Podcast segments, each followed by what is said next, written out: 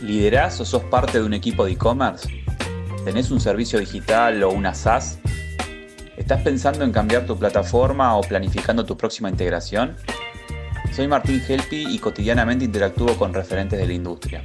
Quédate en este podcast donde vas a escuchar conversaciones con fundadores y responsables de soluciones para e-commerce.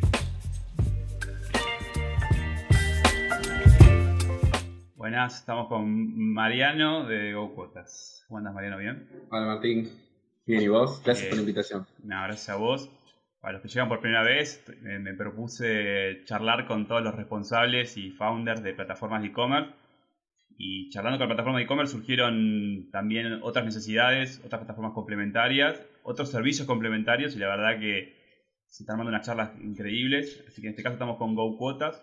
GoQuotas es una solución de cobro Buy Now, Pay Later argentina, más que argentina es cordobesa, eh, cuyos diferenciales que la gente en vez de generar un crédito paga trabaja con gente bancarizada y trabaja con su tarjeta de débito y le permite pagar con cuotas sin interés con tarjeta de débito, que digamos que eso es una novedad.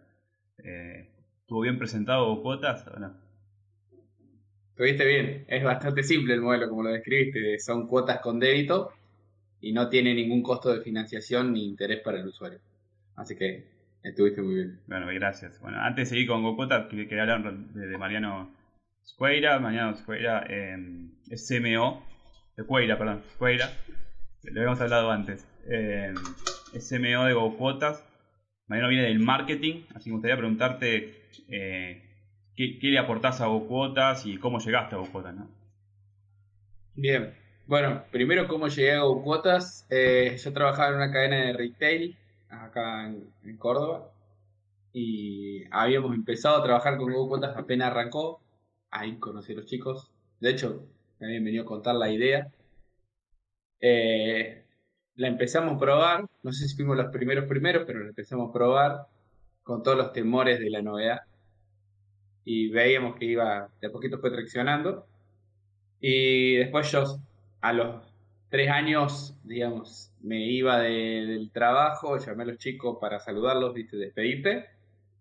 Y ahí Cristian, que es el founder, me, empezó a seguir un, tiempito para, para que me sume y bueno, me contó el proyecto, cómo estaba, a dónde iba. Eh, y dije, bueno, hay que sumarse a esta montaña rusa porque la verdad que a uno lo que lo motiva día a día para trabajar es adrenalina de decir, che, hoy tengo que hacer todo esto, pero mañana no sé, y van surgiendo cosas nuevas, y hay nuevos proyectos, y el ver cómo va creciendo la empresa también eh, lo motiva a uno y a todo el equipo, así que bueno, estoy feliz de haberme sumado y haber tomado esa decisión. ¿Y, qué le aporto desde mi rol? Bueno, yo estoy, digamos, a, la cabeza de lo que es el equipo de marketing, trabajando mucho con el área comercial, en conjunto también.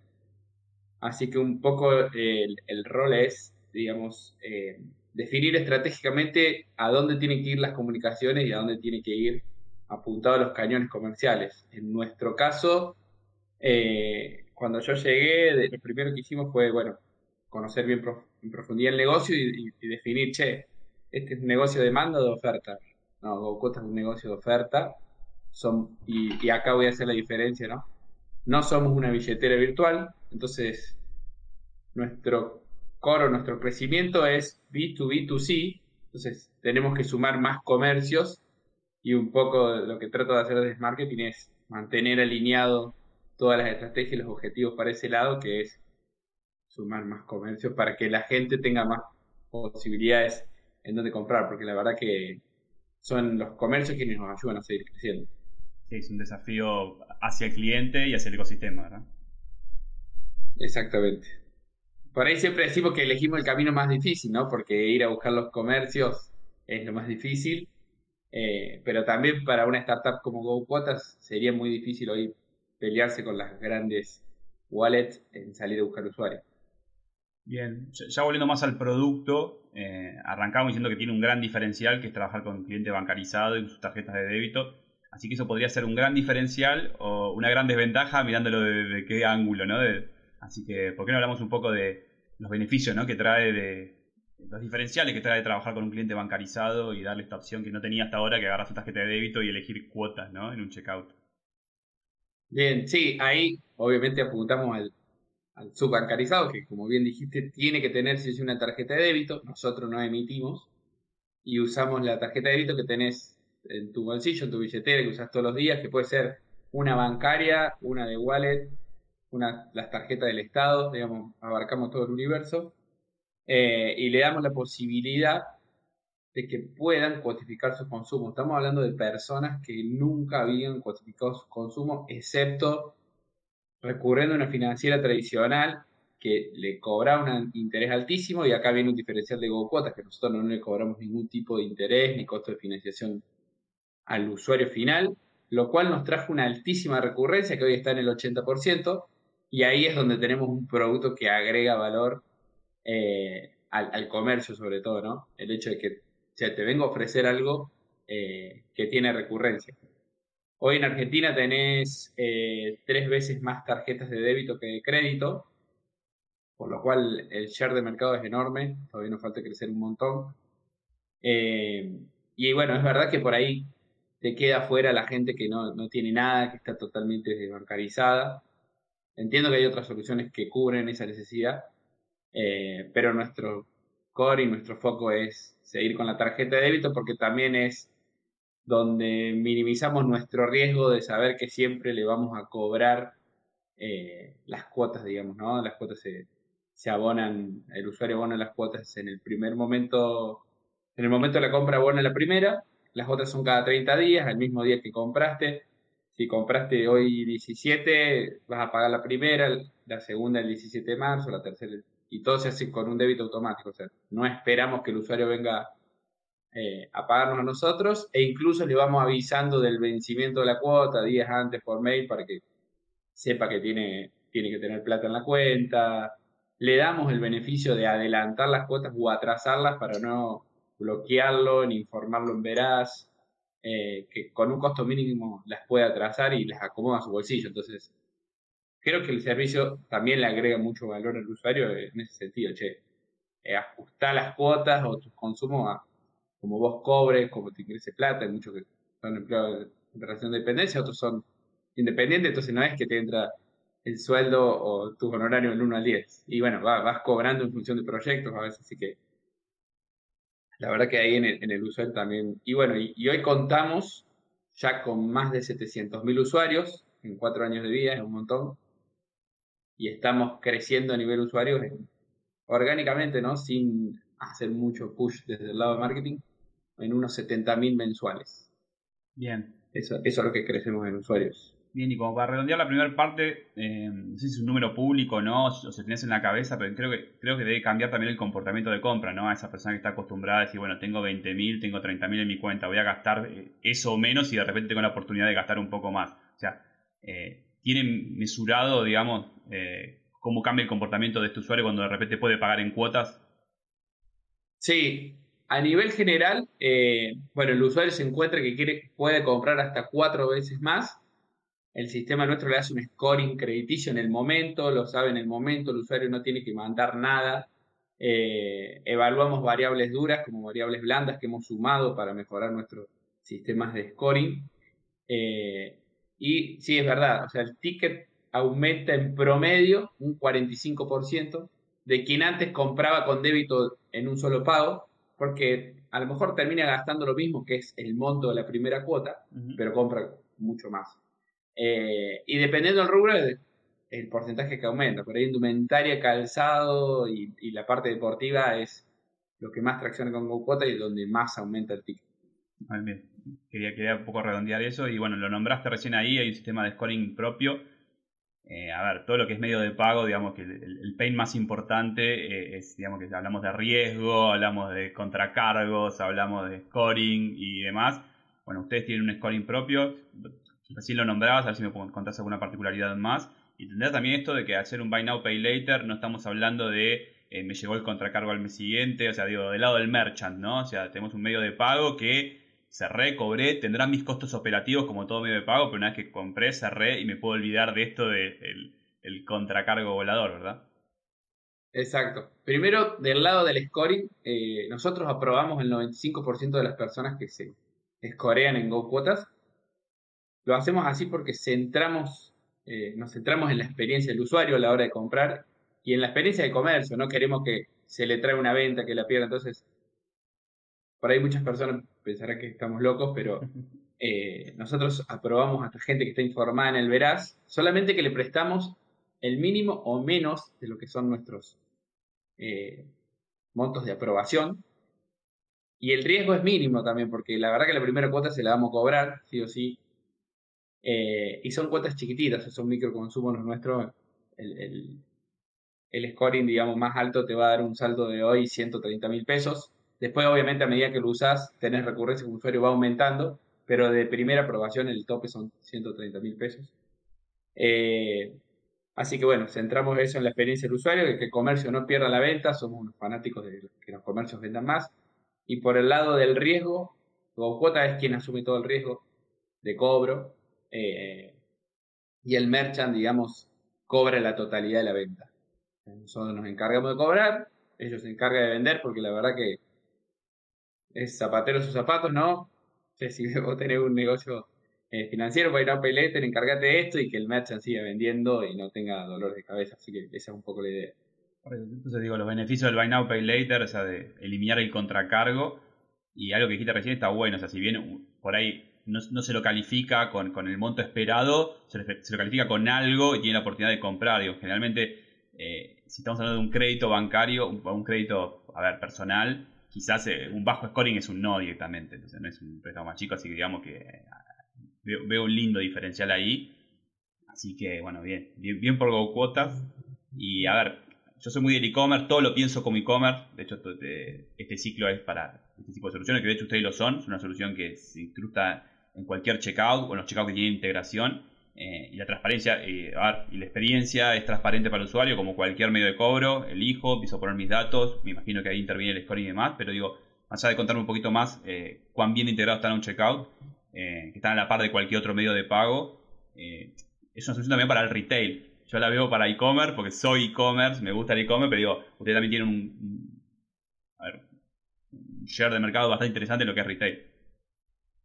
Exactamente. La verdad que en e-commerce funciona muy bien nuestro, en algunos ya tenemos desarrollado el plugin como plugin, perdón, como un Bites, un Magento, un WooCommerce. Eh, tenemos las API desarrolladas para integrarnos con cualquier desarrollo propio. También estamos integrados en Marketplace como eh, tienda nube. Y ahí, para llevar un poquito de tranquilidad a todos los e-commerce managers, digamos, no solamente tiene un scoring de riesgo crediticio GoQuota, sino que tiene un scoring de riesgo de fraude, en el cual, bueno, generalmente el riesgo en el, perdón, el fraude en el e-commerce lo, corres de atrás, te enteras después.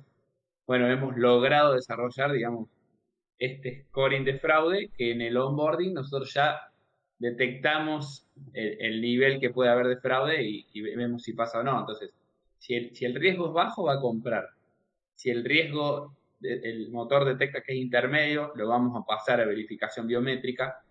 Y si el riesgo es alto, mm, directamente no lo dejamos comprar. Por ahí lo que hacemos es un cruce de datos, como mail, teléfono, etcétera, y sabemos hasta qué cuentas tienes vinculadas ese usuario. No sé, cuentas de, de, Spotify, Netflix, Facebook, si tiene WhatsApp, si, el chip es prepago o no, si el mail es desechable o no. Bueno, hay variables que por ahí estas herramientas para, para un merchant son caras de contratar, mm. pero creo que el, medio pago quien tiene que dar esta solución, porque ellos terminan confiando en el medio pago. Eh, entonces, tratamos de, tener ese scoring también y de, cuidar ¿no? al merchant de que no, le haga fraude. Sobre todo en el e-commerce, si bien funciona en, punto físico y en e-commerce, pero es donde por ahí se da más el fraude. Eh, y en el punto físico nos apoyamos en que siempre el vendedor pide la tarjeta y el DNI como para verificar identidad, entonces no tenemos, casi no tenemos fraude ninguno de los dos, te diría. Eh, así que por ahí si quien tiene un e-commerce y está escuchando se puede quedar tranquilo de que eh, está, digamos, de hecho, va a sonar loco, pero ¿cómo aprendimos del fraude en el e-commerce? Dejamos que nos hagan fraude. Durante un tiempo dijimos, che, bueno, que nos hagan fraude. Y aprendimos todos los comportamientos que puede tener un fraudulento, aunque sabemos que van evolucionando, ¿no? Eh, y una vez que aprendimos, desarrollamos nuestro propio motor, como te comentaba, y logramos eh, que, no pase el fraude en GoGota. Bien, eh, la experiencia de uso, tanto en el, en, el, off como en el on, hablamos de una serie de preguntas. Ahí, digamos, imagino a de una serie de preguntas, eh, validan todo este motor de fraude, digamos, ¿no? Si, si tiene cuentas en otros sitios, eh, la, vida, no sé, hace cuánto nació ese email, si es un email temporal, si es un email de verdad, me imagino que va por todo por ese lado. No hace falta que me digas exactamente tu algoritmo porque justamente hablamos de que es una industria que está expectante de esto y trabajando en contra de esto, pero digo, eh, digamos, es una experiencia sin fricción, digamos, ¿no? Exacto. Tratamos de que sea frictionless cada vez menos y lo más rápido para el usuario y para el comercio, que no, que no se trae ninguna venta. La fricción que por ahí encontramos es que el usuario no tiene saldo para pagar la primera cuota, entonces ahí es donde puede pasar, pero en general todas las ventas se aprueban eh, y todas las ventas se concretan. Eh, y, la verdad que el, que te comete un fraude cuando, cuando el riesgo intermedio lo mandamos a verificar identidad no lo hace. O sea, tenemos medio que ya sabemos que fue un intento de fraude, porque, pero quien tiene realmente la intención de compra hace la verificación biométrica, la pasa y termina cerrando su experiencia de compra, ¿no? Que es instantáneo todo en el momento, o sea, tampoco es que, demora mucho. Bien. Eh, me gusta hablar con soluciones de, Argentina y de todo el LATAM, también para aprender. Eh, te voy a preguntar igual, entiendo que acá debe haber toda una ingeniería financiera y demás, no es tan fácil. Es un producto digital, pero entiendo que está muy apalancado en toda la, parte financiera, así que digo, ¿hay alguna idea de llevarlo a algún otro país? Y, si no, o si no está el foco ahí, bueno, ¿cómo, cómo sigue cuotas acá en Argentina? ¿Cómo, es el plan de seguir creciendo? Bueno, voy a arrancar por la última pregunta. Este, este año, hemos, para el 2023, nos planteamos escalar la empresa 10 veces en Argentina es bastante ambicioso, es un desafío, pero todo el equipo lo aceptó y todos vamos a ese camino. Estamos hablando de que para nosotros escalar 10 veces sería tener en diciembre del 2023 un millón de operaciones. Eh, lo cual es un número grande, pero la verdad que confiamos en que, vamos a llegar. Entonces, hoy, hoy el objetivo está puesto ahí, pero sí tenemos en miras, digamos, escalar la empresa en algún país aledaño a Argentina, tenemos algunos países más estudiados que otros, que tienen comportamientos parecidos y un mercado parecido al de Argentina, algunos más evolucionados en tecnología que otros. Lo, lo que nos faltaría ahí para pegar el salto es terminar de entender bien cada sistema financiero, porque por ahí, digamos, las tarjetas pagan de otra forma, el, el merchant está acostumbrado a cobrar de otra forma, entonces quizás necesites capital más o menos, digamos, es, capital intensivo lo nuestro. Eh, así que bueno, estamos ahí analizando y yo creo que si cerramos un gran año en Argentina, el año que viene ya vamos a estar poniendo un pie en cualquiera de los países de alrededor, ¿no? Bien, la verdad que es bastante ambicioso. Imagino que eso implica conocer mucha gente nueva y hablar de bocotas, así que obviamente les deseo lo mejor. Y me gusta terminar las charlas con dos preguntas muy, muy personales mías, que tienen que ver eh, conocer la, mejor integración que tienen hecha contra un tercero, o sea, la que se sienten orgullosos, la que funciona bárbaro, la que, le costó un montón y dice, bueno, quedó impecable, si es contra una plataforma, si es contra un servicio. Así que dale, te pregunto, vamos por ahí. Bueno, tengo, tengo dos preferidas. Una es la de las que tenemos con Vitex, digamos, eh, es la integración que funciona bárbaro para que quienes están en esa plataforma. Todas funcionan bien, digamos, pero entiendo que la de Bitcoin fue por ahí una que, costó más. Y eh, después tenemos una integración con rentas. Nosotros, eh, Rentas Córdoba, digamos, la gente paga sus impuestos con GoCuotas. Que la verdad que una integración, no digo que costó, pero sí tuvimos que modificar algunas cosas e incluso el sistema de reportería, ¿no? Porque teníamos que devolver a renta, che, quién pagó, número de contribuyente, qué impuestos pagó, etcétera, etcétera. Que por ahí es diferente a cómo venía actuando el sistema en un en un e-commerce o en un punto de venta físico de, un retail de indumentaria, electrónica, lo que sea. Eh, y bueno, terminamos desarrollando un producto para entes públicos, ¿no? Ya quedó. Entendimos que esa era la lógica, ese era el pain que tenía el ente público de, che, si quiero trabajar con Google, resolveme esto y nos está pasando con otros que vamos teniendo reuniones y ya vamos sumando cuotas en, en entes públicos, eh, que la verdad que calzó justo la integración y como tenemos eso resuelto, la puerta se abre más fácil. Bien, y, la última pregunta tiene que ver con los que hacemos producto tecnológico, es, hay un backlog enorme de funcionalidades, eh, ¿cuáles son las que vos particularmente te gustaría tener resueltas de acá a seis meses?